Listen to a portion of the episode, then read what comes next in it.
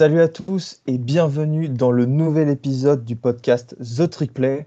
Euh, ce podcast est très spécial puisque c'est le centième, le de l'histoire de The Trick Play. Euh, le hasard fait bien les choses. Euh, cette week a été exceptionnelle. Alors, on va dire qu'on a eu un juste retour du collège football sur, sur tout notre travail. on a encore eu le droit, les gars, à une, à une week de folie. Hein. Les trois énormes rivalités ont tenu toutes leurs promesses. On a eu le droit à trois super matchs.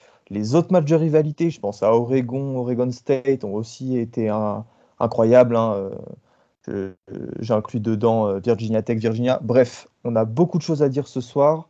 Euh, je suis en compagnie de Kevin, Valentin et Ryan. Salut les gars. Salut, salut. Salut.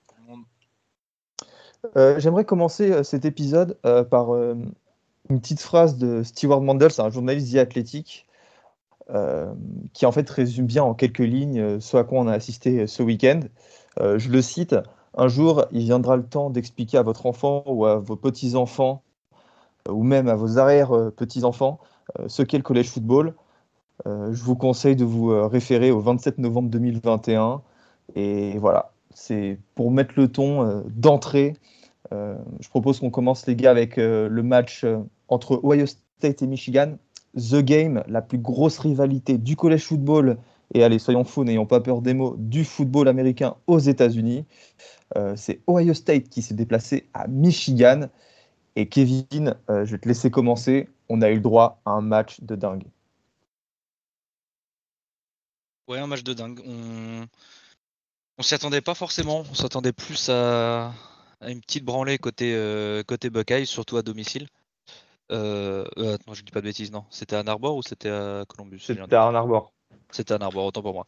Euh, non, non, mais surtout quand on voit la, forme dans laquelle était, était Ohio State, ils, ont vraiment roulé sur leurs derniers adversaires. Et bah, Val, dans le, dans le 1-2-6, parlait d'une d'une branlée en attente et finalement bah, Michigan s'est imposé. je crois que c'est 32, j'ai pas le 42 à 27. 42 27 pardon, j'étais il me manquait le quatrième carton. 42 à 27 effectivement, énorme match de Michigan. ils ont fait ce dont on parlait dans le dans le 2-6, enfin ce dont Robin et, Val parlaient dans le 2-6, qui veut dire ben, peu d'erreurs et mettre de la pression sur CJ Stroud. On savait que le, la victoire viendrait par leur par leur D-line en fait. Si la D-line arrivait à shutdown un minimum Trevion Anderson et à mettre la pression sur CJ Stroud, ce qui veut dire bah, compliquer un peu le, le passing game d'Ohio State qui est si dévastateur cette saison, bah, ça pouvait le faire.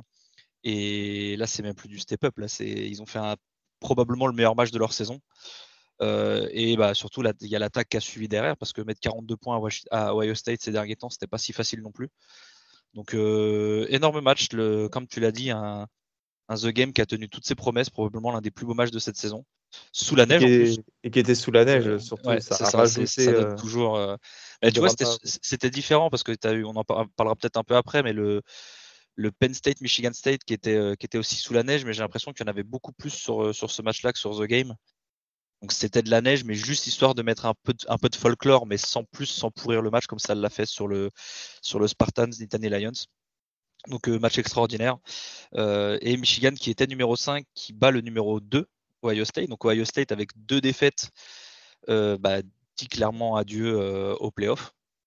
ouais, à moins d'un cataclysme. Ouais, il faut je, sais, j'ai vu que tu avais posté, je sais pas si tu l'as tweeté avec le compte TTP, mais il y avait tous les scénarios possibles en fonction des finales de conf qui pouvait se qualifier en playoff et tout, c'était assez incroyable. impossible. Mais il faudrait, comme tu dis, il faudrait un cataclysme, il faudrait un, concours de circonstances assez phénoménal pour que, pour que Ohio State finisse en, finisse en playoff après, ce, après cette défaite. Et du coup, Michigan passe à la deuxième place euh, du top 25. Euh, c'est la première victoire depuis euh, que Jim Harbaugh est entraîneur des Wolverines et la première victoire depuis 2011 pour Michigan. Ça faisait plus de 10 ans que les Wolverines n'avaient pas battu les Buckeyes. c'est vous dire en fait la performance de ce programme qui, avait besoin d'une telle victoire. J'aimerais revenir moi sur une performance individuelle. c'est clairement celle qui a marqué euh, on va dire, cette week, cette week 13, c'est la performance d'Aidan Hutchinson, 3 sacs et 15 pressions sur le quarterback. Euh, les 15 pressions sur le quarterback, c'est un record.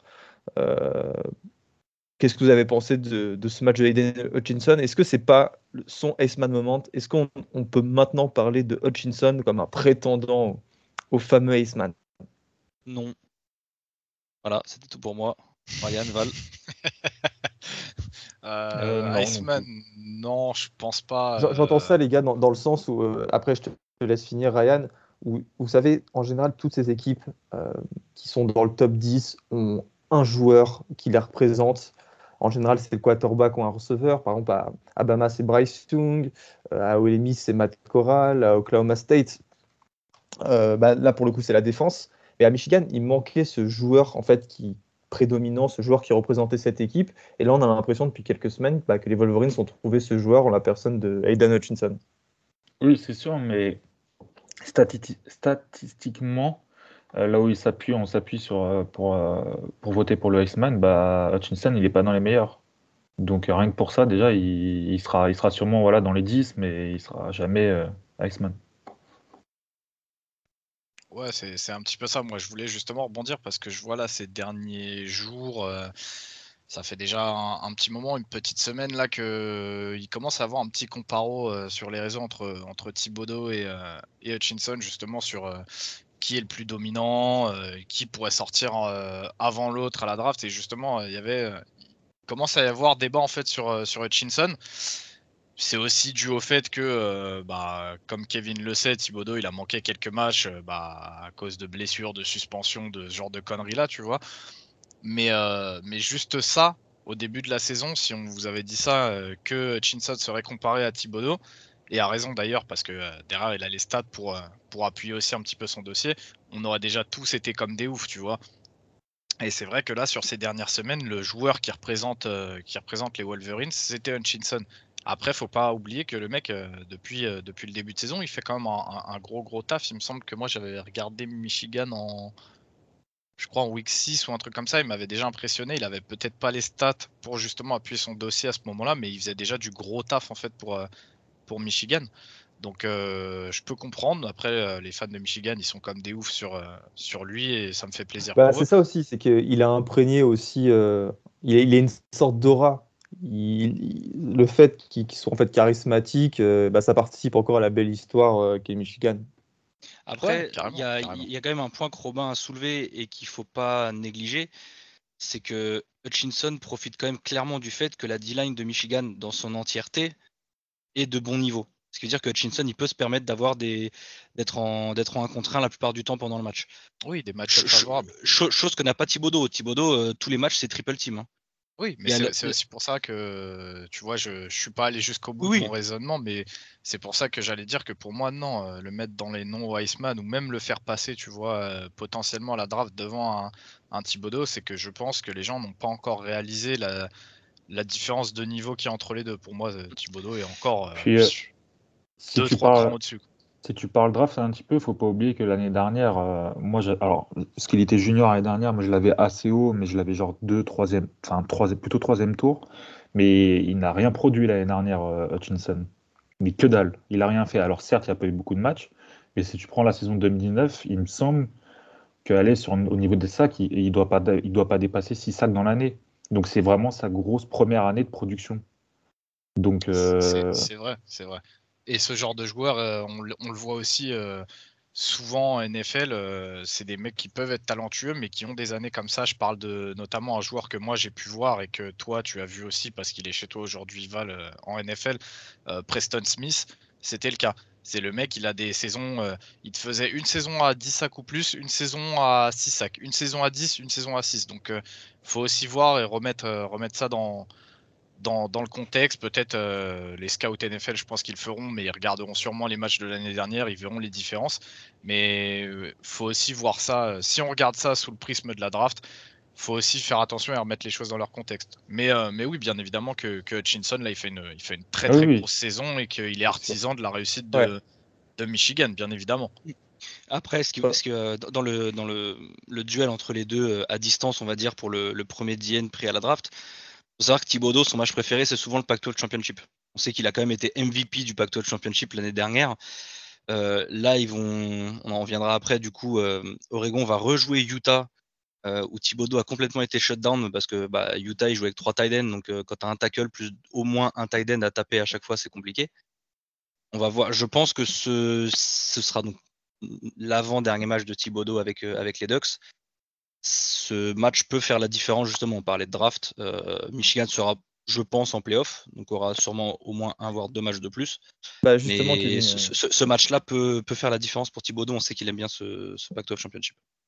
Justement, Kevin, Michigan euh, ira en finale de la Big Ten face à Iowa, parce qu'on en parlera après, mais Wisconsin a perdu euh, face à Minnesota.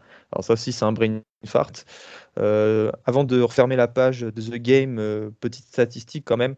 Hassan Haskins qui a marché sur la D-line des Buckeyes. En 28 portées, il a couru pour 169 yards et 5 touchdowns, euh, grâce aussi à un travail monstrueux de la O-line. Euh, bref, euh, un match, en fait, une performance à l'image de la saison de Michigan, un gros jeu à la course et une O-line qui crée des boulevards. Et il faut toujours rappeler que le football, ça commence dans les tranchées. Oui, Valentin Et ouais, parce que moi je voulais parler de la O-line. Mais juste pour finir sur ce match, ils n'ont encaissé aucun sac et aucun plaquage pour perte. Donc c'est vous dire que ils ont été, euh, la O-line de Michigan a été monstrueuse.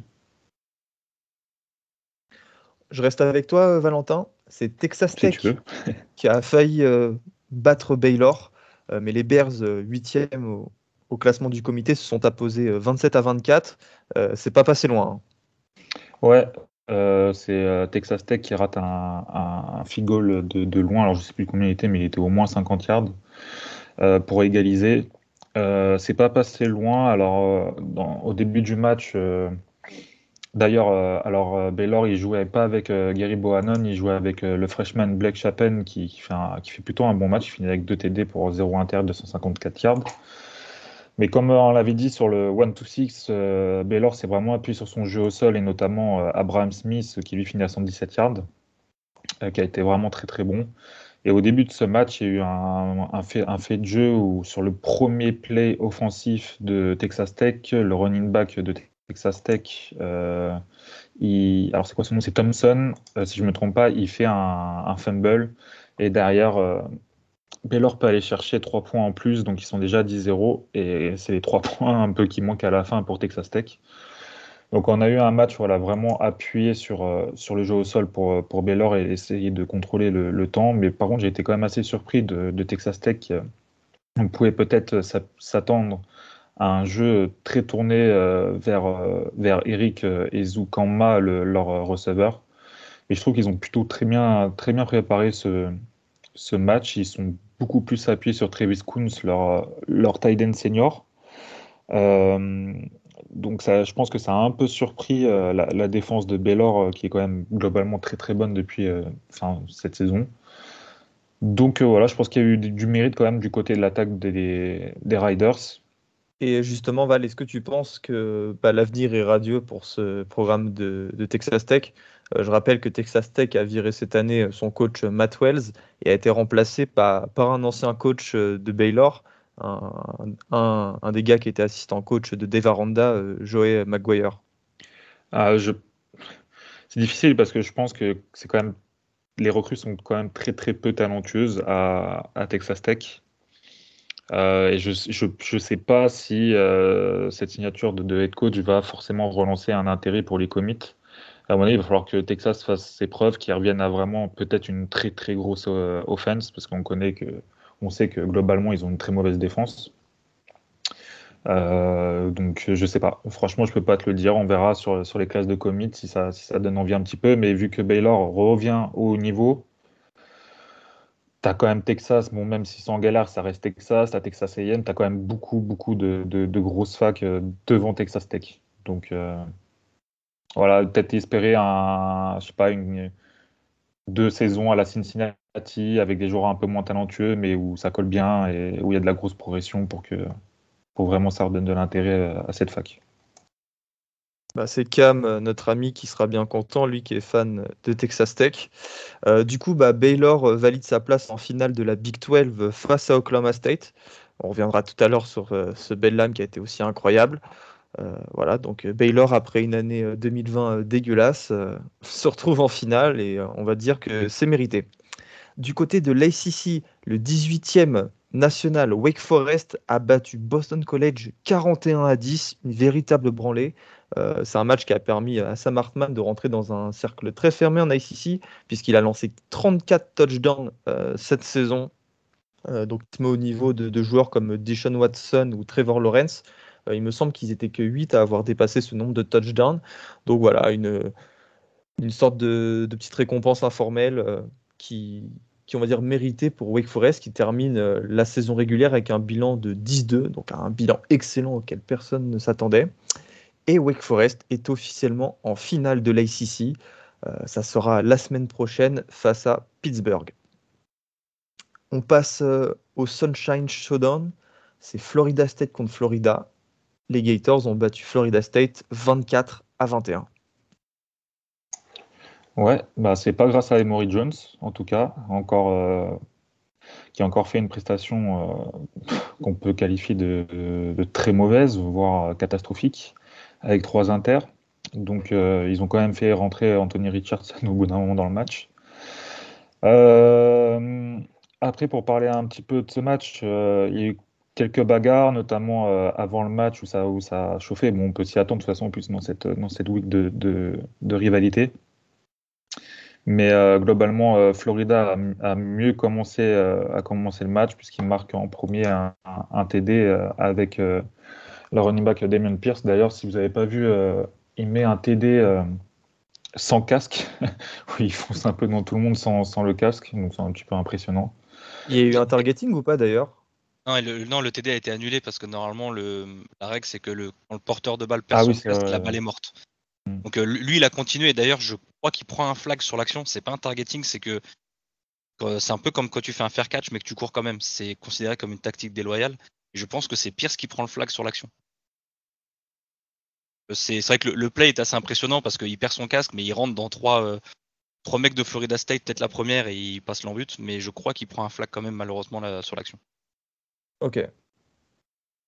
Et du coup, euh, en fait, on va, je vais plus me tourner sur FSU qui a été très décevant, notamment à la course. Euh, les seuls yards pris à la course a été Jordan Travis, le QB avec 102 yards, sinon leurs running back n'ont quasiment pas existé.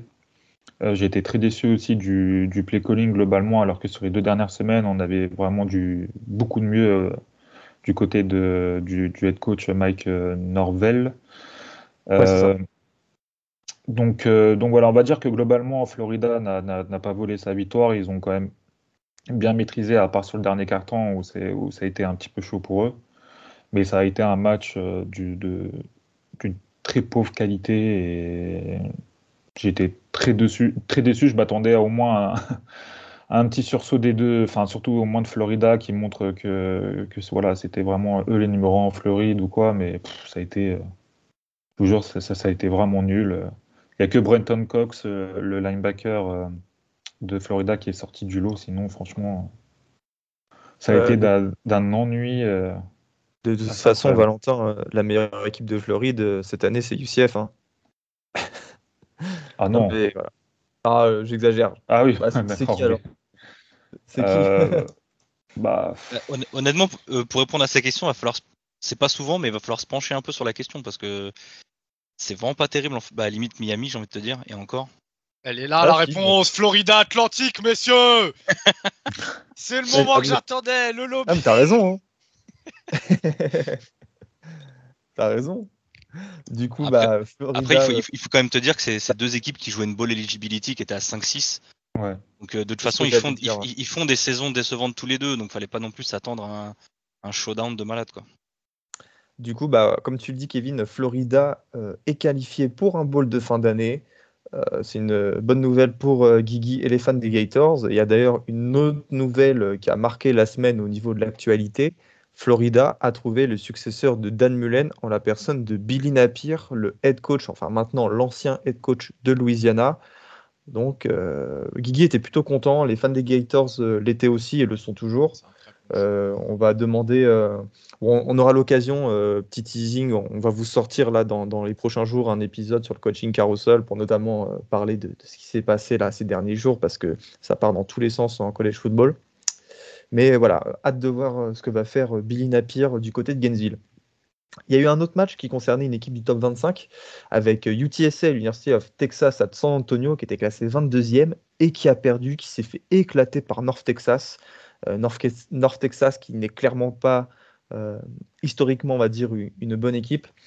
Euh, c'est la première victoire du Ming Green face à une équipe classée depuis 1974. Voilà, ça met un petit peu en, place la performance de Caleb Howell, le linebacker qu'on a placé, qu'on a interviewé et ses partenaires. Du coup, bah, pas de saison invaincue pour UTSA qui va certainement sortir du top 25. ils ont eu tellement de mal à, les faire rentrer dedans qu'ils ils vont s'en donner à cœur joie de les faire sortir. Et euh, juste, ah oui, euh, North Texas, grâce à cette victoire, bah, euh, obtient une, place en bowl. Une place en bowl en fin d'année, ils sont sur un bilan de 6-6 et c'est leur cinquième victoire d'affilée. Donc voilà, ça je pense c'est quelque chose qu'il faut saluer. cette reprise en main, ils avaient subi six victoires d'affilée en début d'année, là du 12 septembre jusqu'au 23 octobre. Donc voilà, ça fait partie aussi des belles surprises euh, de cette deuxième partie de saison. Parlons un petit peu d'Elio. Elio qui est euh, dans le Maryland actuellement. Euh, son équipe, les Terrapins, se sont qualifiés pour un bowl en battant Rutgers 40 à 16. C'est la première fois depuis, 2017, depuis 2016 qu'ils y parviennent.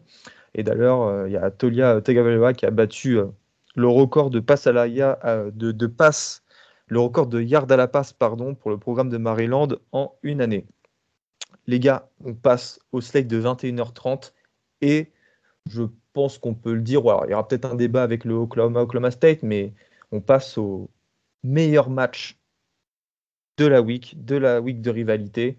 C'était l'Iron Bowl entre Alabama et Auburn. Je ne vais pas donner le résultat maintenant.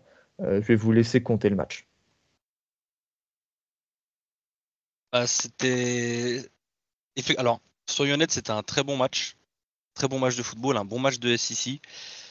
Mais si on vous montre le score dans le quatrième quart-temps, euh, je crois que c'est jusqu'à presque 10 minutes dans le quatrième quart-temps. Il y avait 10-0 pour Auburn.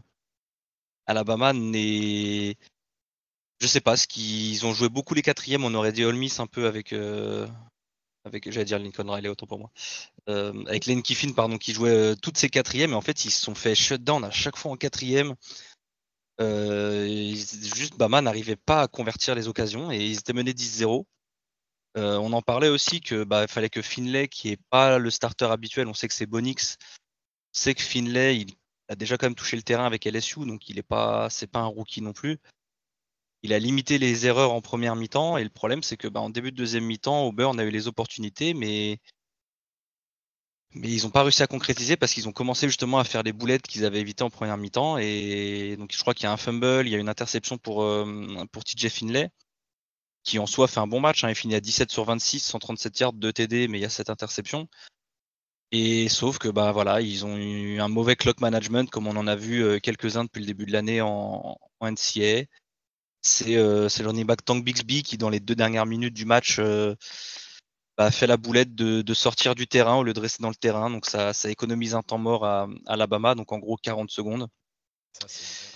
et ça, c'est surtout qu'on. Alors certes, ils avaient arrivé, ils étaient, ils avaient réussi à shut down Bama, mais alors pardon, à ce moment-là, il y avait plus, il y avait plus 10-0 hein, quand, quand Bama égalise, puisque Bama égalise à, ah bah, non, pardon, il y avait 10-3, autant pour moi. Euh, Bama égalise à, à, 10 partout, donc à 20 secondes de la fin, ils font un drive de quand même 97 yards très bien mené avec un, catch de, Je crois que c'est Brooks, le receveur, qui met le, qui met le TD pour, pour aller gratter la. Ouais, Jack Brooks, hein. Et qui avait eu euh, jusqu'à présent que deux ou trois euh, réceptions. Hein. Je, crois que, je crois, crois que c'était sa deuxième réception. Bah, voilà. Et le, le catch, enfin le, la, passe de Bryce Young et le catch de Brooks sont juste magnifiques. Hein, le, bah, de toute façon, ce drive. Voilà. Ouais, le, le, drive est énorme aussi, c'est vrai qu'il faut le dire. Hein. C'est pas, pas à ce moment-là où Bryce Young il fait une course de. J'ai un doute parce que j'ai vu euh, le problème, c'est qu'avec. Euh, il fait une. course de presque 60 yards pour se mettre à distance au moins de, au moins de Elmery et après il, le, le, TD de Brooks c'est presque une vingtaine de yards. Donc on file en, pro, enfin, file en prolongation et les deux équipes marquent un TD sur leur première possession, convertit à un point. Après je crois qu'ils mettent un field goal chacun. Ensuite on passe aux conversions à deux points euh, où le, la prolongation, en fait, c'est juste ça. C'est juste une équipe tente une conversion à deux points à 3 yards et c'est ça. Et je crois que sur la, troisième, sur la troisième, les deux la ratent. C'est ça. Auburn la manque et euh, Alabama convertit sa, sa transfo à deux points sur le, sur la quatrième prolongation. Donc Alabama s'impose 24 à 22 contre les, contre les Tigers à Death Valley. Et alors non, c'est je confonds. Il y a, tellement d'équipes de Tigers dans, le sud-ouest, dans le sud-est que je confonds. C'est au Jordan, au Jordan Air Stadium. À Auburn. Il s'impose à Auburn 24-22. Ouais. J'ai une petite question. Rappeler, euh, Kevin, c'est que sur ce match-là, euh, ce qui fait aussi la diff sur la fin de match, c'est aussi le fait que TJ Finlay avait pris un, sacré pet à la cheville et euh, il ne tenait plus debout du tout. Genre, il pouvait plus utiliser sa jambe gauche pour lancer. Et quand on sait le gabarit qu'il a, TJ Finlay, c'est pas mobile, hein, c'est une tour de contrôle 6-7, très gros bras. Mais donc il avait besoin de ça, il avait besoin tout simplement de sa jambe gauche et tu le voyais que même dans sa pocket, il n'arrivait plus à se déplacer ni rien et c'est ça qui fait la différence. Je pense que sur cette fin de match là, si Finlay est à 100%, euh, il y a peut-être moins qu'Auburn reparte avec la reparte avec la victoire même avant les overtime. Euh, j'ai une petite question pour vous, parce que nous on avait eu le débat avec, euh, avec Robin et on était plutôt tombé d'accord. Il y a un moment où Auburn peut prendre les deux points et gagner le match ou, le, ou le perdre d'ailleurs. Mais est-ce que vous ne pensez pas qu'un peu comme Arkansas a pu faire contre Ole Miss, euh, est-ce que vous, vous n'auriez pas joué cette conversion à deux points? Parce que plus ça va durer, plus tu sais que les individualités de, de Bama vont faire la différence à un moment ou à un autre, que ce soit en attaque ou en défense. Et je me demande si ça aurait pas été mieux quand même de. On pose nos coronets sur la table et on gagne ou on perd. Bah, c'est un peu ce qu'a fait Mizou la semaine dernière contre Florida. Hein. Ouais. Ah il y, a, il y a deux semaines, euh, nous c'était la semaine dernière. C'est ça. Et à partir du moment où tu sens que le momentum est pas pour toi, surtout qu'en prolongation. Après, comme vient de le dire Ryan, je pense que Finlay était blessé. Donc, est-ce que tu est-ce que tu lui mets la balle dans les mains? Est-ce que tu donnes la balle à Tank Bixby? Je pense que vu que tu n'as pas le QB, quand c'était sur de la conversion à 3 yards, quand tu n'as pas cette. Euh, comment dire Finlay était bon hein, quand même. Hein. Malgré la blessure, il lançait des super passes. Hein. Ouais, mais, mais as toujours cette, euh, normalement à 3 yards, tu as toujours cette menace un peu du QB qui va courir. C'est souvent une run pass option sur les, sur les conversions à 2 points maintenant. Donc si tu n'as pas Finlay qui peut un minimum courir et aller chercher les 3 yards, c'est légitime de se poser la question. Après, je suis d'accord aussi avec vous que vu le momentum, vu Bama qui revient à 20 secondes de la fin, euh, tu mets ton TD bah, comme, comme ce qu'a fait Mizou, comme ce qu'a fait Arkansas contre le Miss. C'est vas-y, quoi, tu essaies de tuer le match tout de suite. Je, je suis entièrement d'accord avec Et je suis d'accord avec Val. Euh, TJ Finney, il y a notamment une passe qui m'a vraiment interpellé. C'est, euh, je pense, bah, sur la première prolongation où il trouve une fenêtre, mais oh, vraiment euh, hyper réduite. Et la passe, en fait, elle est magnifique. Quoi. Euh, en plus, le receveur, il la récupère à une main. C'était hyper smooth à voir. C'est moi, je, je, le dis et je le répète et je fais mon lobbying parce que bah, j'ai pu le voir notamment un petit peu. À et on rappelle, TJ Finney était à LSU. Oh, mais si TJ Finlay est bien coaché sur. Euh, je pense qu'il va prendre son année prochaine. Euh, une full année starter. S'il est bien coaché et qu'il arrive à gommer un petit peu ses petites erreurs, faut faire attention parce qu'il a un vrai potentiel. Il a un bras canon et quand il commence à mettre un petit peu de zip et tout dans ses balles, il t'envoie des fusées, mon pote. Là, pour l'instant, ce qui lui manque, c'est vraiment essayer de limiter ses petites erreurs, ses petits brain farts qu'il peut avoir à droite à gauche, lire un peu mieux les défenses. Mais si ça, il arrive à le faire, je pense qu'il peut avoir un vrai rôle même en NFL, tu vois. Après, il faut qu'il soit bah, bien coaché sur sa dernière année. Tu ne seras pas déçu parce que Brian Arsene est un bon coach et il a montré les années précédentes à Boise State qu'il savait euh, justement bien euh, former ses QB. Je pense à Kellen Moore, actuel coordinateur offensif des Cowboys, et à Hank Backmeyer. Donc moi, ça ne m'étonnerait pas que TJ Finlay, euh, si Bonix se présente pas à la draft et si Bonix du coup revient l'an prochain du côté d'Auburn, ça m'étonnerait pas qu'il lui vole sa place. Enfin, qu'il lui vole. C'est pas le bon terme, mais qu'il lui prenne plutôt. Euh, et je vous demande, les gars, de répondre plutôt rapidement. Est-ce que vous pensez que cette victoire euh, va peser comme un, comme un plus dans, dans le bilan d'Alabama en vue des playoffs ou comme un moins? J'entends par là, est-ce qu'on va dire, ah putain, ils ont réussi à battre cette équipe d'Auburn jusqu'à la fin grâce à un dernier drive, Bryce Young a été excellent? Ou le comité va plutôt voir cette victoire comme bah, comme en fait une presque défaite. Quoi. Tu, joues une équipe pas classée, une équipe qui va pas très bien en ce moment, et euh, tu as besoin de quatre prolongations pour les battre. Bah, perso, hein, si je peux répondre très honnêtement, je pense que euh, dans la tête euh, du comité, c'est fait déjà depuis un moment. C'est dans leur tête, ils se disent que le match le plus, le plus sexy qu'il peut y avoir sur le papier, c'est Georgia contre Bama je pense que ce match, il n'existe même pas en fait. À partir du moment où Bama gagne, même si c'est là à l'arracher, euh, leur décision elle est faite. Ils veulent voir, ils veulent foutre ce match-là et, euh, et, on verra. Bah, T'as bien raison d'en parler. T'as bien raison d'en parler parce que Alabama euh, se qualifie donc. Enfin, ils étaient déjà qualifiés depuis quelques semaines pour la finale de la SEC et le match aura lieu au Mercedes-Benz Stadium d'Atlanta face à Georgia. le ESPN College Game Day y sera et ça sera le match à suivre la semaine prochaine. Ouais, je te dis, je pense vraiment que ça, ce match-là, à partir du moment où Bama le gagnait, je pense qu'il n'y a aucune incidence. Qu'ils le gagnent de 1 ou de 50, en fait, euh, ça n'a rien changé dans leur plan, tu vois. je, pense vraiment, comme tu dis Ryan, que le comité voit tellement Bama que, bah, en fait, c'est même pas à nous d'extrapoler. on l'a vu dans les comment ils ont fait les classements, c'est que pour eux, Bama est la deuxième meilleure équipe du pays et que quelle que soit la manière dont ils gagnent, ça reste une victoire. Est-ce que totalement justifié? On peut totalement justifier que Bama est la deuxième équipe du pays. Oui, mais le problème, c'est que tu, après, tu peux pas utiliser des critères pour certaines équipes et pas pour d'autres. Tu vois on, parle du fait que Bama est clairement en dessous cette année, et c'est là où les équipes de SEC euh, vont pouvoir s'en mordre les doigts, parce que très clairement, on le voit notamment sur ce match, il y avait moyen de mettre Bama à plus qu'une défaite. Texas A&M a réussi à le faire. Il y en a qui auraient pu. On pense à Florida, on pense à Auburn euh, sur le match de samedi. Il y avait Arkansas aussi. Il y avait moyen de casser l'hégémonie du Crimson Tide. Et malheureusement, bah, comme ça a un peu chié dans la colle dans le reste de la SEC, bah, Bama s'en sort. Bama, je pense que. Après, il faut. Même avec une défaite, ils risquent d'aller en playoff. C'est ça, ils n'ont pas perdu. Oui, non, mais c'est ce qu'on disait avec Oklahoma. C'est ce qu'on disait avec Oklahoma jusqu'à ce qu'ils perdent. Ils sont invaincus, on peut pas leur taper dessus. Tu vois, même si c'est moche, même si c'est pas ouf, ils gagnent, donc ça va être compliqué de leur taper dessus. Et à moins d'une deuxième défaite contre Georgia, qui est fort probable quand on voit le niveau de, de Georgia, qui a, comme avec euh, le fait qu'OSU aille en playoff, je vois l'inverse pour Bama. Il va falloir un cataclysme et, un sacré concours de circonstances, même avec une défaite de Bama. Face à Georgia, j'ai du, mal à y croire. J'ai du mal à y croire. Attends, t'as as du mal à croire en quoi? bah, J'ai du mal à croire, euh, surtout si Oklahoma State euh, gagne son match la, semaine prochaine, que Cincy gagne aussi. je vois mal le, le comité foutre Alabama dans les quatre en cas de défaite en finale de la SEC face à Georgia. Mais ça, je pense qu'on aura le temps d'en reparler, les gars. Toi, en, gros, ben, donc toi, tu verrais donc Georgia, Michigan, Cincy et OK State? Ouais. Ok, d'accord. Je pense que ça serait juste. En sachant que Michigan joue à Iowa en finale de, finale de Big Ten. Ouais. Bah, du coup, euh, Kevin, tu as trouvé la transition. Euh, Georgia a éclaté Georgia Tech 45 à 0. Euh, bon, le match en soi, on s'en fout. Après, tu, nous, as quand même dit que c'était le match à ne pas manquer cette semaine, apparemment, samedi. Euh, c'est moi, je te... Ah. de nous en parler un peu quand même. Bah voilà, bah, en fait, on va, ce match va nous servir à résumer euh, la saison de Georgia en défense. Euh, du coup, bah, déjà, en 12 matchs de saison régulière, ils ont encaissé que 69 points, ce qui représente un total de 5,75 points par match. C'est énorme.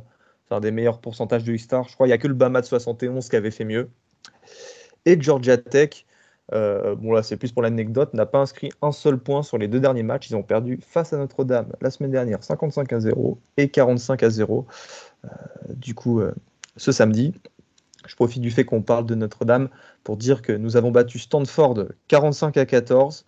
Euh, c'est pas ce qui va nous permettre d'aller en playoff, mais c'est ce qui va nous permettre de rester dans la course négativement. Euh, il fallait qu'on les éclate, c'est ce qui s'est passé. On va passer sur un match plus intéressant, Kevin. The Extension Game, euh, le match où les deux entraîneurs, Mel Tucker et James Franklin, ont été bah, ont prolongé en fait leur contrat pour, pour 10 ans et euh, chacun a plus de 85 millions de dollars. C'était Penn State qui se déplaçait à East Lansing pour jouer Michigan State. Michigan State classé 12e au pays. un, match marqué par la météo. Ouais, c'était, j'en ai parlé tout à l'heure, c'était, euh, c'était le match sous la neige en sachant que Penn State a eu euh, l'excellente idée de jouer en full white. Donc euh, sur la première mi-temps, c'était plus ou moins gérable, mais la deuxième mi-temps, ça s'est transformé en tempête de neige. Et alors je pense que sur le terrain, c'était peut-être un peu différent. Mais sur le broadcast, c'est, tu voyais juste la balle partir d'un, point A à un point B. Et sur les passes, c'était, c'était assez hallucinant. Moi, il y a des fois où tu vois carrément pas le receveur c'était euh, c'est pas le match que j'ai le plus apprécié ce week-end. Hein. C'était mais ça reste un beau match. Moi, j'ai bien apprécié de. Alors, un receveur que je connaissais déjà, le receveur de, receveur de Michigan State, euh, Jaden Reed, qui fait un énorme match. pour, je suis sur les stats, je crois qu'il en met deux DTD et pas un seul. Et il fait un, il fait un match de malade. il catch une balle en, 4 et 15 parce qu'en gros, je crois que le kicker de Michigan State s'est blessé à la jambe. Et ils ont une 4 et 15 à jouer, mais à largement distance de field goal. Donc du coup, bah, ils disent on la joue et il la joue sur Reed, qui est pas un grand receveur, mais qui on avait vraiment l'impression de voir un pivot de, basket qui a vraiment box out son corner, qui lui a sauté sur la tête et qui l'a catché. C'était, euh, il fait vraiment un, excellent match. Euh, Kenneth Walker qui, bah, tu me diras, il s'est un peu reposé la semaine dernière. Il avait couru que 6 fois à Columbus contre Ohio State. Là, au moins, il a couru 30 fois. Il fait 138 yards et un TD. Il fait un excellent match malgré la, malgré la neige. Et de l'autre côté, côté Penn State, ben euh, c'est Dodson. Dodson qui fait un match monstrueux aussi. Il fait 8 catchs, 137 yards, 2 TD. Et les deux premiers touchdowns de, de PSU. Euh, pour moi, c'était vraiment un match entre les deux. C'était certes Clifford et, Peyton Thorns font un bon match chacun. Et pour moi, c'était vraiment un duel entre, entre ces deux gars. Et ça a tenu toutes ses promesses parce que c'est des gars dont on parle pas forcément dans la, parmi tous les receveurs qu'il y a, on parle de Burks à Arkansas, on va parler de. Euh, j'ai plus, j'ai pas de gars en tête. On va sur, euh, pardon, on va parler des gars de d'Ohio State, pardon.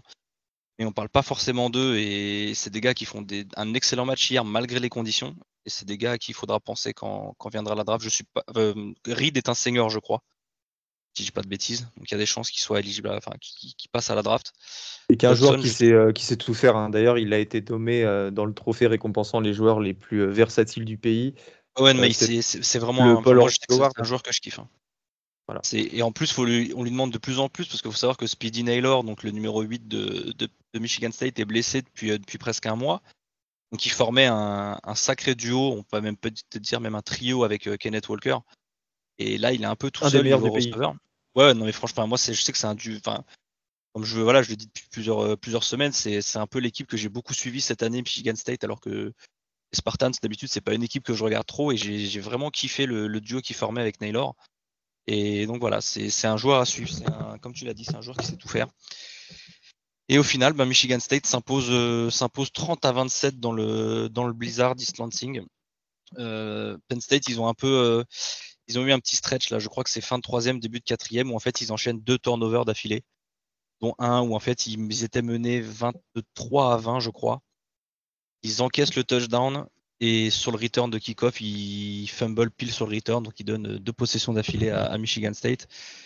Et bah, d'ailleurs, leur kicker manque un field goal et un PAT et ils perdent de 3 points. Quoi. Donc on sait que le foot, ça joue souvent à ça, c'est du détail, c'est du, ça joue à, des transfos ou à des coups de pied assez faciles. Donc euh, donc ce match, c'est joué à ça. Merci Kevin. Euh, les deux équipes seront présentes en bowl évidemment. Euh, Michigan State, euh, ça m'intéresse vraiment de voir dans quel bowl ils vont atterrir. ça sera pas le Rose Bowl. Normalement, Ohio State devrait, devrait y aller. ça pourrait être, le, si je dis pas de conneries, le Sugar Bowl. je crois que la Big Ten a une place réservée au Sugar Bowl. Bref, on verra ça un peu plus tard dans la saison. Autre match de Big Ten, Wisconsin, qui avait juste à battre Minnesota, a perdu euh, pour le Paul Bunyan Axe Trophy, 23 euh, à 13. Alors cette défaite, elle fait vraiment mal parce que du coup, ils mettent fin à leur euh, série de, de 7 victoires consécutives et ils disent adieu à la finale de Big Ten parce que Iowa s'est imposé face à Nebraska vendredi soir. voilà, c'est très très con et je pense que celle-là, elle va faire très très mal du côté de Madison. Kevin, euh, avant de passer un petit peu au match euh, de, une heure, on va parler d'un match qui te concerne particulièrement, où il y a eu de la bagarre, il y a eu de la rivalité. On l'appelle pas la Civil War pour rien. C'est Oregon State qui se déplaçait chez Ted Ducks à l'Hudson Stadium d'Oregon. Ouais, et d'autant plus la bagarre parce que bah, pour la première fois depuis pas mal d'années, bah, il y avait un vrai enjeu. Il y avait un vrai enjeu sur ce, sur ce Ducks versus Beavers parce que bah, tout simplement l'équipe qui gagnait allait, allait rencontrer Utah en, Pac-12 Championship, donc l'équipe remportait la, division Nord. Et ben, ce match ce match m'énerve. Alors Oregon gagne. Hein. C'est là où ça va être un peu difficile à comprendre ce, que je veux dire. Oregon gagne 30 à, 38 à 29 en sachant que Oregon State marque 20 points dans le quatrième carton. Ça juste c'est relâché côté Ducks et voilà. Euh, Oregon State revient légèrement dans le quatrième quart-temps, mais le match a été largement dominé par Oregon. Et ça m'énerve quand on voit le match de la semaine dernière d'Oregon. C'est là où c'est pour ça que je disais que c'était un non-match parce que Oregon, sur cette Civil War, a montré de quoi était capable Oregon cette année malgré toutes les blessures. Et ça, voilà, c'est ça qui me, c'est ça qui m'énerve énormément. Euh, on a tout vu, un match complet, honnêtement, euh, pas de turnover, un bon run game, c'est 41 courses pour 231 yards et 3 TD. Anthony Brown, sur qui j'ai craché après le dernier match contre Utah, bah, là, il fait potentiellement son deux, je pense, son deuxième meilleur match de la saison derrière celui de, d'Ohio State. Pardon. Il finit à 23 sur 28, 275 yards, 2 TD, et après il rajoute 14 courses, 83 yards et 1 TD à la course. Très très propre comme match. Euh, chose que j'ai bien aimé, c'est qu'il a enfin réussi à servir euh, Devon Williams, le numéro 2, qui était le, qui est son seul, euh, son seul receveur starter. il a 6 catches pour 110 yards et 1 TD. Et on a vu l'émergence du, freshman, le receveur dont je vous parle depuis quelques semaines, la Chris Hudson. 7 catch, 82 yards et un, et un TD, le meilleur match de, sa, de sa jeune carrière. Donc voilà, Oregon, Oregon remporte la, division nord de la Pac-12 pour la troisième année consécutive et euh, ira rencontrer Utah en Pac-12 Championship comme il y a comme il y a trois ans. où, aura lieu le match? Au, au tout nouveau, tout shiny euh, Allegiant Stadium de, de Las Vegas. le stade des, Vegas Riders. Ah, attends, c'est une petite parenthèse. Euh, j'ai vraiment horreur euh, des matchs de college football dans les stades NFL. Je trouve que ça enlève du grain. bah, je pense notamment au match de la SEC qui joue à Atlanta dans le stade des Falcons. Je, je peux pas. Je, Après, ça... avec toi. non, mais, non, mais c'est surtout que par exemple, la SEC, ça joue en Géorgie, qui est un état de la SEC. Là, on va le jouer dans le Nevada. C'est un, argument objectif. Hein. Oui, mais tu n'as même, aucune équipe du Nevada. T'as aucune équipe du Nevada en Pac-12. c'est vrai. moi, ça ah, un peu ah, Nevada un jour. Faudra en parler, ça. C'est un sujet bah, intéressant. Bah, quand, Nevada viendra en Pac-12, on en reparlera. Mais je pense qu'il y a. Tu vois, par exemple, il l'aurait fait au SoFi Stadium de Los Angeles. Ça m'aurait pas posé problème. Même si c'est un stade NFL, c'est un stade tout neuf, mais c'est un stade de Californie pour la Pac-12, ben, ça fait sens, tu vois. Là, aller jouer en, aller jouer dans le Nevada, ça me fait un peu chier, quoi. Ah, tu connais, c'est les euh. contrats entre les conférences et. Euh, ouais, je sais, je sais, c'est. Mm. C'est tout ça, mais donc voilà, euh, je vous rappelle juste que Utah a littéralement fessé Oregon le week-end dernier. Que c'était à Utah, certes. Donc là, on va voir ce que ça va donner sur terrain neutre, dans un terrain où le climat n'aura pas, n'aura pas d'impact parce que le, la Legend Stadium est un stade fermé, si je dis pas de bêtises. Ouais. Donc voilà, ce sera, ce sera, je pense, un très beau match à suivre. La finale d'il y a trois ans, euh, Oregon-Utah, était un magnifique match. On se rappelle de, du match incroyable de, Justin Herbert. Euh, donc voilà, je pense que je pense que ce sera un très beau match. Et comme tu le disais, t'en parlais avec la Big Ten et Ohio State, je pense que le vainqueur rencontrera Ohio State dans le Rose Bowl. Alors ça, les gars, franchement, un Oregon Ohio State au Rose Bowl. Ah bah, en, sachant que tu as quand même tout le monde qui dit bah, bah, après les, derniers matchs d'Ohio State qui roulaient sur tout le monde, qui disaient euh, ouais euh, comment ça se fait qu'Oregon est enfin en gros qui peut battre Ohio State? Et t'as tous les mecs d'Oregon qui disaient bah non on l'a déjà fait tu vois. Après c'est différent, faut aussi j'en parlais avec Robin un peu, faut se dire que Ohio State ils ont le même roster qu'en week 2. J'ai pas ils ont peut-être perdu un gars, peut-être un de leurs safety je crois, qui se blesse d'ailleurs contre Oregon si je dis pas de bêtises, mais sans plus. Oregon il leur manque 14 starters. Oregon, ils jouent sans, euh, je l'ai dit la semaine dernière, hein, mais sans leurs trois premiers sauveurs, sans leur premier running back, sans leur premier tight end. Euh, ils ont euh, un all-line en moins, ils ont, ils ont des trous un peu partout. Donc, et après, comme tu le dis, ce sera, un, ce sera un match. Si Oregon arrive à le faire, ce qui veut dire qu'ils ont en deux semaines, ils ont le match revanche contre Utah et après ils ont la revanche de Ohio State contre eux. Ça fait une, sacrée storyline. Du côté de l'ICC, autre match entre deux équipes d'un même état. Euh, c'était pour le compte de la Commonwealth euh, Cup. C'est Virginia Tech qui a battu un petit peu à la surprise euh, Virginia 29 à 24. Virginia Tech qui ne comptait pas sur son coach Justin Fuente qui a été viré. On en parlera aussi dans l'épisode qui va sortir dans quelques jours. du coup, c'est un coach intérimaire qui l'a remplacé et je vous invite à aller voir son interview à la fin où il pleure et il y a la journaliste en fait qui lui demande ce, que, ce que ça signifiait pour lui et que pour lui c'était le rêve d'une vie, même s'il pouvait coacher juste 10 minutes euh, des Hokies, bah, c'était un rêve réalisé. donc voilà, ça, ça, aussi fait partie des, belles images de la semaine en collège football. Valentin, on va passer avec toi au slate de 1h du matin. Alors là aussi, on a eu un très beau slate avec des matchs hyper sympas. Là, on va commencer par une autre rivalité, décidément, entre Kentucky et Louisville pour la Governors Cup. Et les Whitecats de Kentucky se sont imposés 52 à 21. Ouais, un, total blowout euh, de Kentucky. Euh, qui a très vite mené 31-7 euh, au début du troisième quart-temps, c'était déjà 31-7. on avait parlé pendant le What to Six que il y aurait sûrement un gros match-up entre, le, front seven de Kentucky et, Malik Cunningham. Et ils ont complètement shut down Malik Cunningham, qui a été inexistant à la course, qui, qui sort que, que 35 yards pour 11 portées, alors que la semaine d'avant, contre Duke, il était à 280 yards, je crois, il me semble. Donc à partir de là, quand tu, quand tu shutdown le facteur X de, l'équipe adverse, bah, c'est tout tranquille pour toi.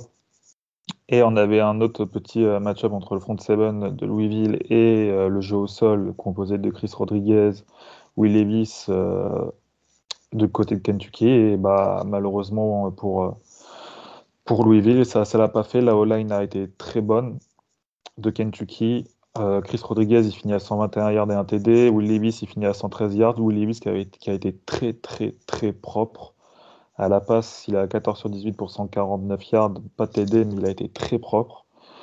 Je pense que Kentucky a été tellement fort des deux côtés du ballon au niveau des lignes qu'on sait que quand bah, un peu la guerre des tranchées elle, est gagnée, bah, malheureusement euh, derrière tu, ne peux pas faire grand chose. Donc, euh, donc voilà, je pense que Wendell Robinson aussi le receveur là qui, a émergé cette année euh, du côté de Kentucky a été très efficace sur les troisième downs pour aller chercher, euh, pour aller chercher bah, des first down. Donc, globalement, je suis assez déçu parce que je m'attendais à un petit peu plus de spectacle offensif, bah, notamment avec Malik Cunningham, mais faut, voilà, faut, faut donner à Kentucky tout le mérite de cette victoire. Eux qui font une super saison. Ils ont, ils ont fait vraiment un match qui a été plus à, à l'image de, de, leur début de saison. À un moment, ils ont eu un petit peu mal dans la saison, ils ont pris pas mal de points, mais là, ça a été vraiment très, très maîtrisé du début à la fin. Et donc le match a été très rapidement, euh, ils se sont très vite euh, mis à l'abri, donc il n'y a pas grand-chose à, en ressortir de, de ce match-là pour, euh, pour le reste. Merci Valentin. On va passer à Bedlam. Bedlam, c'est la rivalité entre Oklahoma et Oklahoma State. Et là, Kevin, on peut dire qu'on a eu un match de dingue. je ne l'ai pas vu en direct, par contre, je me le suis fait entièrement en replay. Et je peux vous dire que personnellement, hein, de, mon, point de vue, c'était l'un des meilleurs matchs euh, cette année. Il y a eu tout, des safety, euh, euh, des, touchdowns d'équipe spéciale, des, des catchs de malade. Bref, c'est un match qui a été intéressant du début jusqu'à la fin. et en plus, bah, Oklahoma State a enfin battu son voisin de Norman. Bah, c'était la première fois en fait depuis 2014. 2014, une époque où il y avait Tyreek Hill chez les Cowboys. Euh, Kevin, tu peux me faire rapidement un petit résumé du match et moi je te compléterai? Ouais, moi je suis arrivé à. Du coup, euh, faut savoir que j'ai pas, pas non plus vu le match en direct. Je suis rentré chez moi vers, euh, vers 3h30 du matin et j'ai, checké ESPN Player. J'ai vu que le, Bedlam était encore là et c'était la mi-temps. Il y avait 24 partout.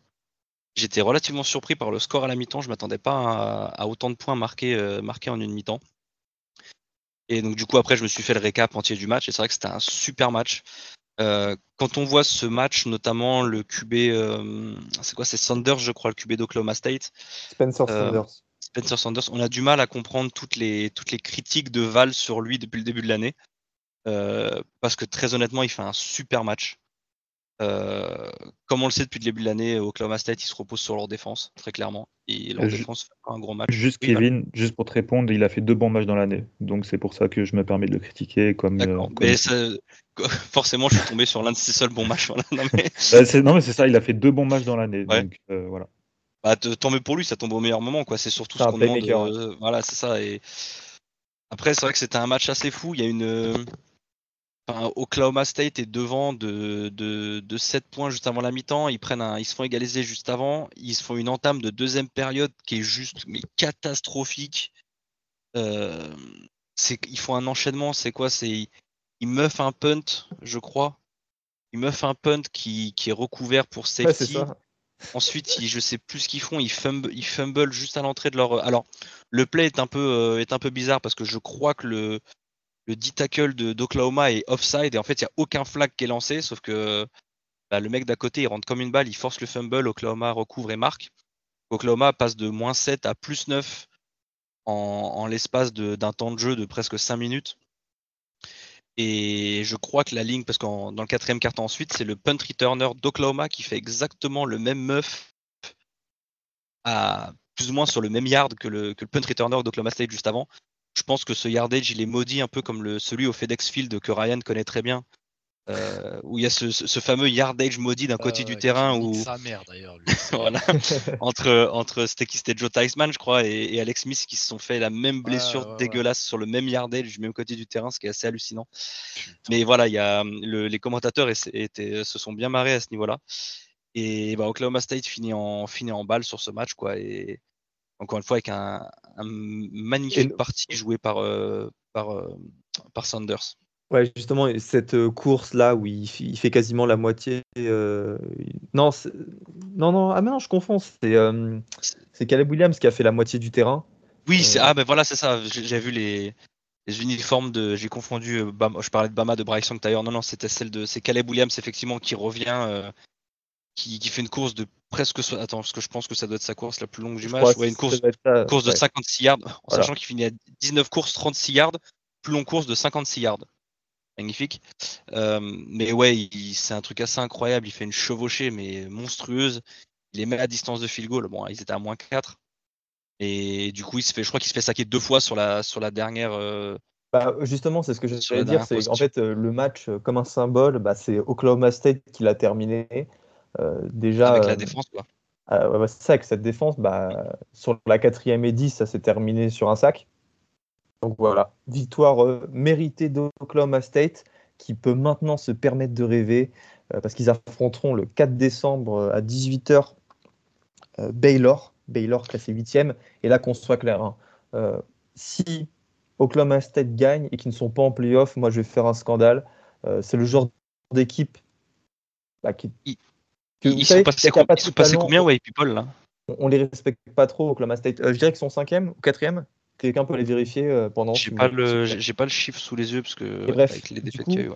Ça, c'est aussi une stat qui est intéressante. C'est si Oklahoma State et Michigan se qualifient pour les playoffs, ça sera la première fois de l'histoire que deux équipes qui n'étaient pas classées dans les people de pré-saison euh, arrivent en playoffs. Bon, c'est une date qui court que depuis 2014 parce que les playoffs datent de 2014 mais ça serait hyper mérité pour ce programme qui est l'un des programmes les plus réguliers depuis maintenant 20 ans, depuis les années Les Miles et puis Mike Gundy euh, depuis euh, la, moitié de la décennie 2000. Ce serait totalement mérité. Et euh, j'espère vraiment que le comité saura reconnaître cette équipe à sa juste valeur. Et je ne pense pas qu'elle sera ridicule face à Georgia, Michigan ou Alabama. Kevin? Et bah, juste avant, je te confirme, ils sont bien, ils sont bien cinquième. Cinquième, voilà. En sachant que devant eux, il y a bah, il y a quatre équipes qui vont jouer des, des, finales de conf, dont deux qui vont se rencontrer. Donc s'ils gagnent leur match, il y a de fortes chances que fortes chances qu'ils arrivent à rentrer dans ce top 4. Je les ferai même passer devant Cincinnati, mais c'est un autre débat. Ryan, euh, c'était le dernier match d'un coach qui a marqué votre histoire, Ed Orgeron. Et euh, bah, les Tigers de LSU lui ont fait un très très beau euh, cadeau, puisqu'il ne coachera pas le, le bowl dans, dans un mois. Exactement, exactement. Euh, donc, euh, ouais, dernier match pour, euh, Coach O à la tête des Tigers. Bah, match, qui a quand même une importance sentimentale, hein, que ce soit pour les joueurs qui étaient là. je pense à notamment les quelques seniors qui, qui avaient dans l'effectif. pour les fans, pour les supporters, pour un petit peu tout le monde. et match a, qui a tenu toute toutes ces promesses, euh, ça a commencé timidement euh, en fait, puisque les deux défenses ont rapidement pris le, pris le pas sur les attaques. Euh, dans le premier carton, on voit qu'un seul, qu'un field goal inscrit par notre kicker Cade York. Mais assez rapidement, dans le deuxième quart, en fait, ça s'accélère. ça commence avec Max Johnson qui trouve notre receveur senior Jerry Jenkins dans la end zone des Aggies avec un, amour de touch pass, vraiment une touch pass de, toute beauté. Donc on se retrouve à 10-0. moi j'étais comme un ouf, je rentrais du taf, j'attendais que ça et donc on commençait bien le match. notre défense, qui elle était à un niveau incroyable, il y avait des morts de faim sur le terrain à toutes les positions et on a complètement éteint Texas A&M jusqu'à 4 minutes euh, restantes avant la mi-temps. Euh, les Aggies ils reviennent au score. Euh, enfin, ils commencent à recoller au score quand Calzada trouve donc Mohamed 3, le wide receiver texan et accessoirement roi du Maroc. Hein. Petite blague, bien sûr. Euh, et la petite anecdote euh, assez drôle, c'est que le joueur qui était au marquage de, Mohamed III euh, à cause de toutes nos blessures, c'était El Famoso Cordel Flotte, le nulard hein, de retour en cornerback. le nulard Cordel Flotte qui en a pris plein la gueule sur ce match. donc Texas AM revient à, à 3 petits points de, des Tigers. Et on pensait rentrer au vestiaire en fait sur ce score. Euh, il restait, je crois, 30 secondes euh, quand Max Johnson euh, trouve cette fois-ci donc Trey Palmer sur une wide receiver screen qui a été exécutée vraiment parfaitement. Trey Palmer qui du coup va au bout très tranquillement et inscrit le deuxième TD des Tigers. Et on rentre du coup à la mi-temps à 17-7. Donc jusque-là très content. je dis, j'étais en train de faire la fête, de gueuler chez moi. Euh, on avait réussi à tenir Texas AM, euh, je crois, ils étaient à 10, yards, 10 yards à la course à la mi-temps. On les tenait euh, alors qu'ils ont quand même des jolis petits running backs. Donc, je t'ai dit, grosse, grosse défense côté, Tigers. Et on repart en fait sur un troisième quart, un petit peu comme le premier, un troisième quart assez discret. Il y a quelques petites actions ça et là qui permettent en fait à Texas et à LSU d'inscrire des field goals. Euh, côté Texas, euh, on a donc euh, un, autre, un autre joli catch de Mohamed III, encore une fois qui met Cordell Flotte dans le vent. Et du côté LSU, c'est une course monstrueuse de Tyrion Davis Price qui a enterré le safety de, Texas, Leon O'Neill Jr. ça m'a fait penser un petit peu à une course à la fournette. Le truc, c'est que j'ai pensé exactement la même chose. J'ai vu la vidéo ce matin et ça m'a rappelé, c'était justement, c'était contre INM, je crois en plus. Hein. Oui, oui, oui. Où, il plie le safety sur la course, ouais. C'est ça. Sauf que bon, derrière, bah, Fournette, c'était un, first round annoncé. Donc derrière, il avait l'athlétisme pour aller au bout. Alors que ici, euh, Davis Price, euh, il manquait un petit peu de vitesse. Il se fait rattraper par Hensford. Mais euh, du coup, ça nous met à distance de field goal. Et donc, on met 3 points. Et donc, on commence ce quatrième carton à 20-10. Donc, les Tigers toujours devant. Et alors là, putain, le... là, je m'y attendais pas. Je pensais qu'on était bien devant, qu'on avait les deux mains sur le volant. Et en fait, le match euh, part dans tous les sens à ce moment-là. Euh, on commence à sentir le momentum euh, changer de côté, en fait. La défense de LSU, on sent qu'elle devient fatiguée, brouillonne. On commence à faire des, des sales erreurs qu'on n'a pas vues cette année. Là où celle d'ANM commence à vraiment chauffer vraiment très très fort, notamment grâce à Clemens, donc euh, defensive end, euh, si je dis pas de bêtises, de Texas A&M, qui fait un quatrième carton de fou malade.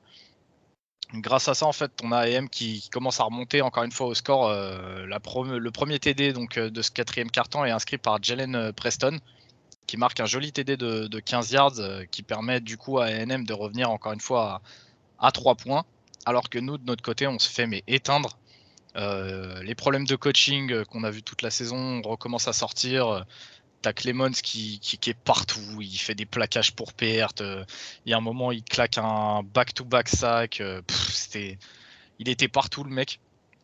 Notre défense continue de galérer. Euh, d'ailleurs, une action significative, c'est du coup sur le deuxième TD de, de Texas sur ce quatrième carton. Encore une fois, marqué par Jalen Preston, leur wide receiver.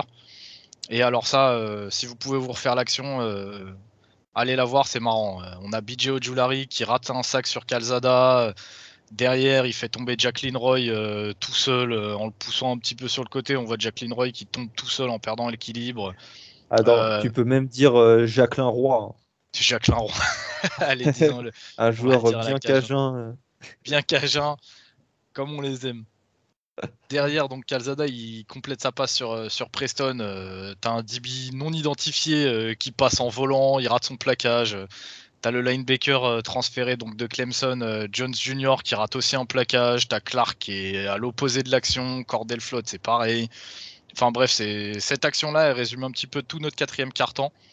Et en fait, Texas AM passe devant nous pour la première fois du match à 7 minutes de la fin. Euh, nous, va savoir pourquoi il nous restait plus qu'un temps mort.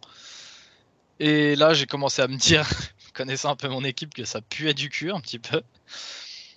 Le score, il bouge plus pendant les, les, 7 dernières minutes. Euh, je suis vraiment en train de paniquer fort, fort, fort, mais euh, notre défense se réveille enfin. On fait deux ou trois gros jeux, je crois, où on sèche Texas. Et on donne en fait à Max Johnson un dernier drive à 1 minute 30 de la fin euh, toujours avec notre temps mort. Et euh, à ce moment-là, tu as Clemens qui, euh, encore une fois, sort sa tête du chapeau, fait un sac monstrueux. J'ai cru que Johnson allait jamais se relever.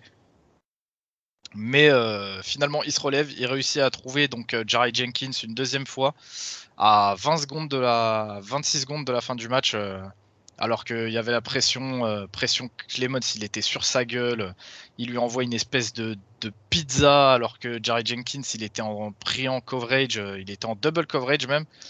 Et là, on ne sait pas comment euh, Jerry Jenkins, il ressort avec le ballon, il va scorer avec 20 secondes restant au chrono.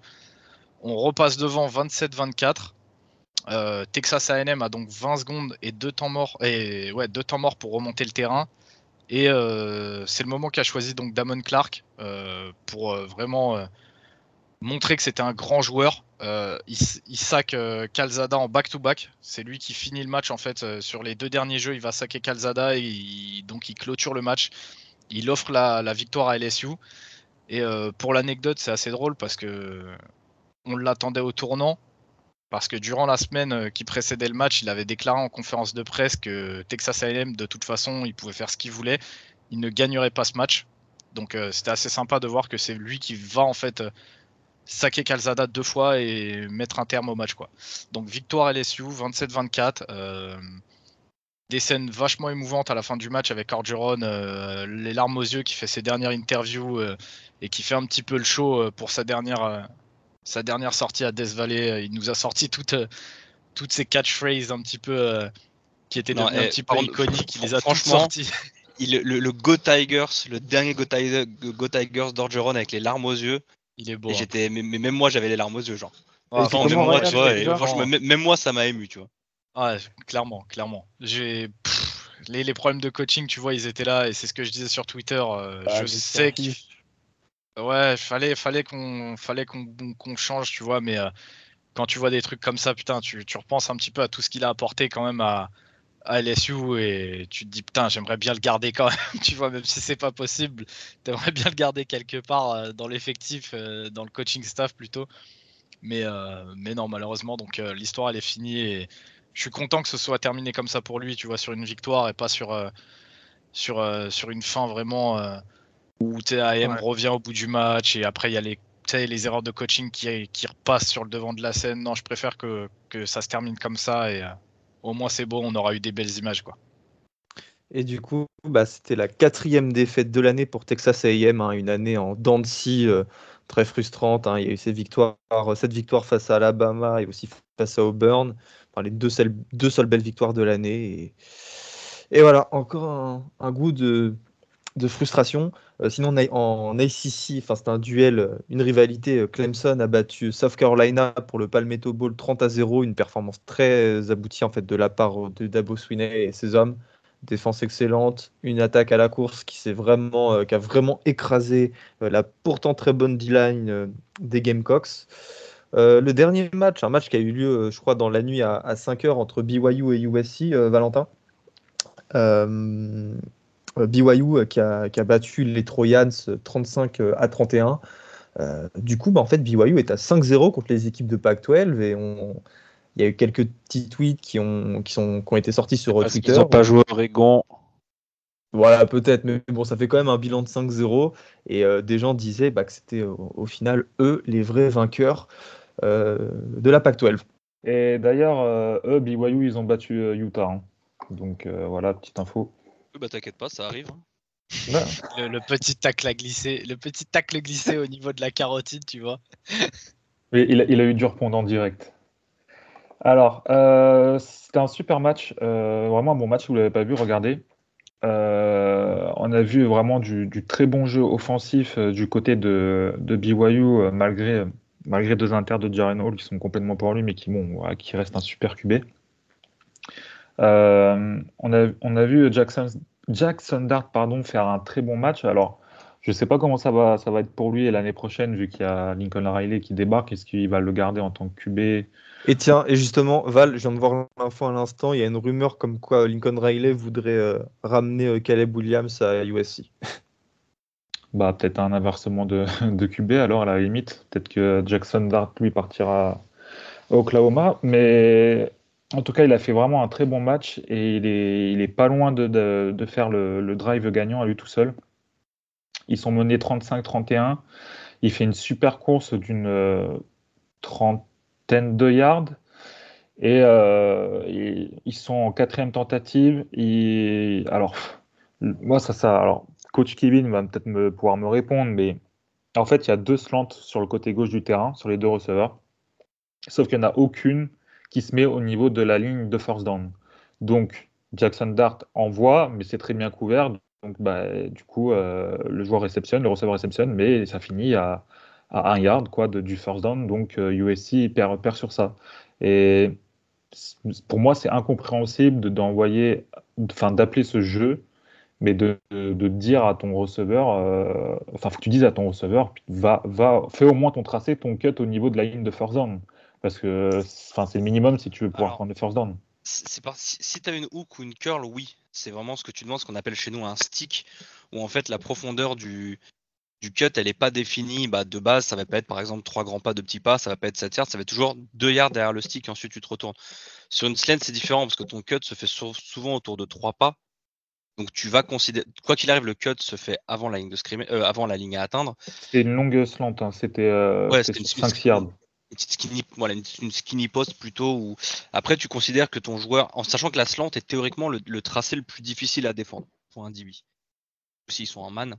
Donc tu te dis, bah, le mec il va catcher, il va gagner 4-5 yards après, quoi, tu vois. Mm. Donc c'est. Mais, moi aussi ça m'énerve, hein. tu vois des... des mecs qui sont en 3 et 14, ils vont jouer la chalot, tu vois. C'est. Tu, tu peux pas considérer. Enfin, tu peux. J'ai beaucoup du mal avec ce, avec ce schéma de pensée. Moi, je préfère euh, viser derrière les sticks et point barre, quoi, tu vois. J'ai du mal à me dire, euh, bah vas-y, je vais jouer un truc à 2 yards. Et après, il faut que je considère que mon receveur, il arrive à faire 12 yards par lui-même, tu vois. Ah, c'est quelque chose avec lequel j'ai énormément de mal. Mais je faudrait que je revoie l'action exactement. Après, euh, moi, surtout si tu joues deux slants et que bah, tu n'as pas de séparation, bah, normalement, il avait des receveurs de l'autre côté. Donc, euh, les, deux, les deux ont eu qu'une séparation et sa première lecture a été à gauche, il a lancé rapidement. Donc, euh, il, avait la pression sur le jeu?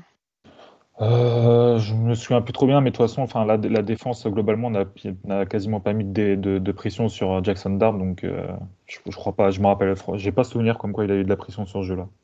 Après, je ne sais pas comment sont faits leurs reads. Moi, je vais pas, pas souffler les, secrets du flash parce que je vais me faire taper sur les doigts après. Mais, euh, mais tu as des systèmes comme ça qui sont pas forcément en rythme de progression, mais qui sont sur, des, sur ce qu'on appelle du half field. Donc en gros, tu vas, en fonction de la couverture en face, tu vas regarder que d'un côté ou de l'autre. Donc euh, c'est toujours compliqué de, de, juger un read de QB quand tu connais pas exactement ce qui lui est demandé dans le playbook, tu vois. Mais mm. je, je, comprends ce que tu dis, le fait de, de, jouer une slant derrière la ligne à atteindre alors que le mec est, est collé au cul par un DB, effectivement, c'est toujours euh, contestable, on va dire. Ouais. Enfin voilà, un très, un très bon match et USC a failli gagner et enfin il était pas loin de gagner en tout cas. Donc euh, si vous l'avez pas vu, regardez, il y a un super TD de Jaren Hall pour euh, Kinyo Hill qui balance une bombe monstrueuse qui passe au-dessus du safety qui, qui, est absolument incroyable. Magnifique, magnifique la passe. Et, voilà, donc euh, ce sont plus ces deux QB qui seront, qui seront à suivre l'année prochaine. Donc si vous l'avez pas vu, regardez le match. On en a donc. juste, juste une petite seconde, moi par contre, euh, Val il en a pas parlé. Très beau match, très agréable à suivre. Euh, par contre, les arbitres sur ce match, vraiment, encore une fois, une catastrophe. Les arbitres, je n'en peux plus de voir ces matchs-là. alors, sans vouloir retirer du crédit à BYU qui fait un vrai match de bonhomme, Là, si moi j'étais fan de USC ou euh, même juste euh, quelqu'un qui suit un petit peu l'équipe, je l'aurais vraiment mauvaise parce qu'il y a des calls vraiment horribles. Ouais, c'est comme à Louisville, hein, j'en ai pas parlé, mais ils ont donné un TD à, Malik Cunningham à la course alors qu'il passe absolument pas la ligne. Enfin, sinon, on en parlerait à chaque match et on en finit pas. Moi, je, vous en parle depuis un bout de temps, Robin aussi. Hein. la joie des arbitres de Pac-12. Ah, mais tous, hein, la SEC, mais tout, c'est partout pareil. Mais la NFL, c'est pareil. Donc, euh, c'est partout pareil, malheureusement. voilà, c'était juste pour euh, mettre un petit peu de spotlight sur ce point qui, à mon sens, était quand même important. Voilà, voilà. Désolé, bah, Gus. Je vous propose qu'on fasse, euh, durant l'intersaison, un épisode pour parler de l'arbitrage en NCAA. Et, et on invitera Mojo. Non, mais oui, voilà, très bien. Bah oui, bah, qui, est l'arbitre officiel, un des arbitres en Alsace. Mojo et Robin. Mojo et Robin, voilà. juste pour que Kevin Haute-France. Je te jure, juste pour que Kevin il se déchaîne sur eux pendant deux heures, que des insultes. Et, après, il y a tout le monde qui me rappelle, mais Kevin, t'es pas arbitre aussi? Bah si, si. Mais, voilà. mais voilà, ça serait une bonne occasion de parler des axes de progression euh, que, peuvent avoir les, euh, que peuvent avoir les arbitres en, ouais, ouais, ouais. en NCAA. Euh, du coup, on a terminé le récap des matchs. On connaît les affiches des finales de conf la semaine prochaine. Je vais juste vous énoncer les finales du Power 5. La Pac-12, ce sera Oregon contre Utah, la Big 12, Oklahoma State contre Baylor, la SEC, Georgia contre Alabama, l'ACC, Wake Forest contre Pitt et la Big Ten, Michigan contre Iowa. On termine les gars cet épisode sur nos MVP de la semaine. On commence avec euh, nos joueurs euh, euh, en, attaque. Et moi, évidemment, c'est Hassan Haskins. Euh, c'est aussi le tien, Ryan. Donc, euh, tu t'en parleras mieux que moi avec 169 yards et 5 touchdowns. Bah, on en a un petit peu parlé tout à l'heure en ouverture d'épisode. ouais, il n'y a rien, y a rien d'autre à dire. Pour le coup, c'est lui qui a drivé, qui a drivé cette attaque de, de Michigan, euh, il est impressionnant. Euh, voilà, 28 portées, 169 yards. Euh, il tourne à, je crois, 5 yards par course, 5 TD. Qu'est-ce que tu veux demander de plus en fait à, à ton running back? Et jamais un running back a mis autant de touchdowns face à Ohio, face à Ohio State de l'histoire. C'est dire aussi la performance. Valentin, toi, tu as un autre joueur et c'est un joueur qui joue à Central. Ouais. Western Michigan. Hein. Ouais, Western Michigan. toujours avec Central. Euh, Caleb, Elibi, oh, le quarterback de, Central Michigan, qui fait une super performance, 21 euh, sur 26, 5 TD, 338 yards. Euh, pour la victoire face à, Northern Illinois. Northern Illinois qui sera en finale de la MAC d'ailleurs. Val aussi, quel est ton, on passe à la défense avec toi, quel est ton MVP défensif? Euh, Malcolm Rodriguez, le linebacker d'Oklahoma State, avec 11 plaquages de sac, 3 plaquages pour perte et une passe défendue. C'est le tien aussi, Kevin, d'après ce que je vois. Et toi, Ryan, euh. tu termines avec le meilleur plaqueur de NCA. Exactement, euh, mon petit lobbying, je fais mon Homers pour le coup, mais Damon Clark qui nous sort bah, donc un gros match à 10 plaquages, et surtout 2,5 sacs. Et comme je le disais, en fait, les sacs euh, bah, sur les deux derniers jeux du match euh, qui donnent la victoire à LSU.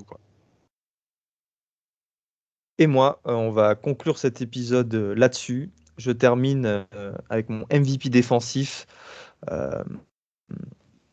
Aidan Hutchinson, on a déjà sorti les stats tout à l'heure. 15 pressions sur le quarterback, 3 sacs.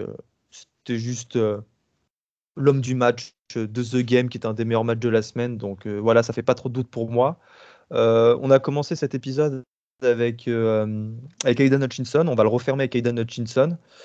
voilà, c'était un week-end de rivalité de deux malades. S'il y a bien une raison pour laquelle on suit le college football, c'est pour ce genre de week-end et pour ce genre de match. Euh, donc, euh, on vous donne rendez-vous euh, la semaine prochaine. On aura l'occasion de parler des finales de conférence dans One to Six. Là aussi, ça va être hyper intéressant. Et bah, d'ici là, vous aurez le droit à un petit épisode sur, sur le coaching carousel.